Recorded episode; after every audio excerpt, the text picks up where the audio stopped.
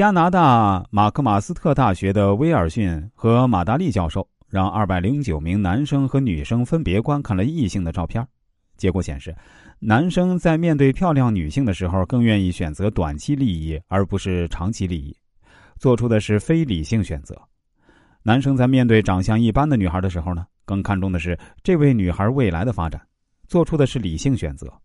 与此相反，女生无论面对长相一般或者是长相英俊的男生，看重的都是未来的前景，做出的都是相同的理性选择。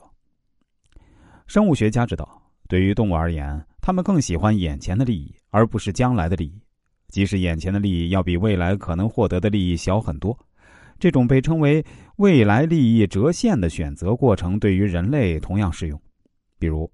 对于马上就要到手的现金和未来的现金，我们会觉得马上到手的现金更值钱。彩票大奖得主可以一次性把奖金领走，但这样做要缴纳高额税费，使奖金大幅度缩水。也可以采取另一种做法，就是分期领走奖金。这样做的话，可以领到更多的钱，但通常人们都会一次性把钱领走，虽然他们知道以后可能会领到更多的钱。心灵感悟。有许多人自我标榜很理性，但实际上，日常生活中，人们感性的时候要多于理性，这就要求我们在判断的时候要多些理性，在与他人交往中多以情动人。我们接下来说说过度理性效应，少一点儿理所当然的猜想。过度理由效应是由心理学家德西发现的。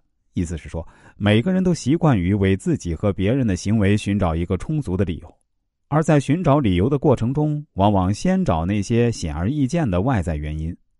当这个外在原因能够合理解释行为的时候，人们一般就不再深究更深层次的原因了。一个老人在乡村休养，但附近却住着一些十分顽皮的孩子，他们天天相互追逐打闹，喧哗的吵闹声使老人无法好好休息。在屡禁不止的情况下，老人想出了一个办法。他把孩子们都叫到一起，告诉他们：谁叫的声音越大，谁得到的报酬就越多。他们每次都根据孩子们的吵闹情况给予不同的奖励。到孩子们已经习惯了获取奖励的时候，老人开始逐渐减少所给的奖励。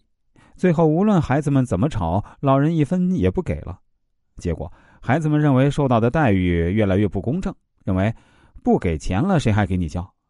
也就再也听不到在附近的大声吵闹声了。